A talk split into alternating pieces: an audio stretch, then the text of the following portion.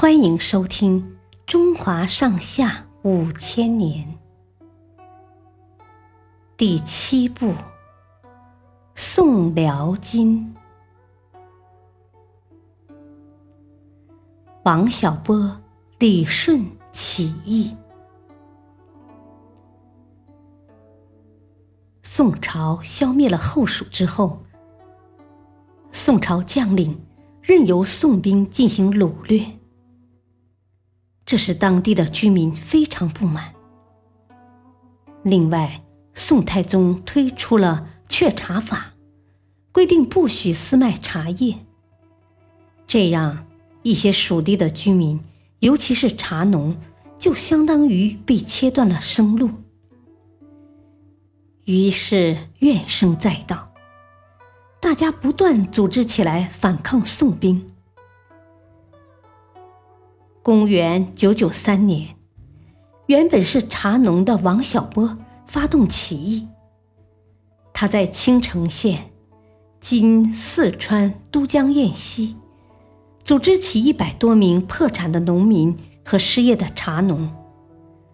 他说：“现在的人穷的穷，富的富，太不合理。今天我们起义，就是要消灭这种不公平。”起义军很快就得到了广大农民的拥护，短短几天就发展到了一万多人。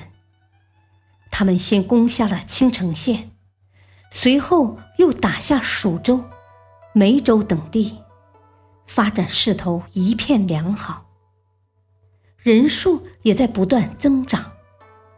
但不幸的是，在十二月进攻江源县时，王小波。中箭身亡。起义军推举他的七弟李顺为首领，继续与官府斗争。公元九九四年初，李顺带领起义军攻克了成都，并在成都建立起了农民政权，号称大蜀，称自己为大蜀王。这时，起义军的规模已经发展到了十几万人。宋朝对起义军非常害怕，前后派了宦官王继恩和白继斌镇压起义军。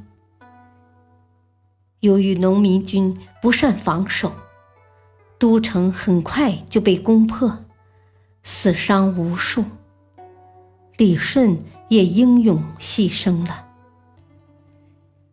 起义军的势力被日渐削弱，最终于公元九九五年被宋朝镇压下去。这次起义至此彻底失败了。谢谢收听，再会。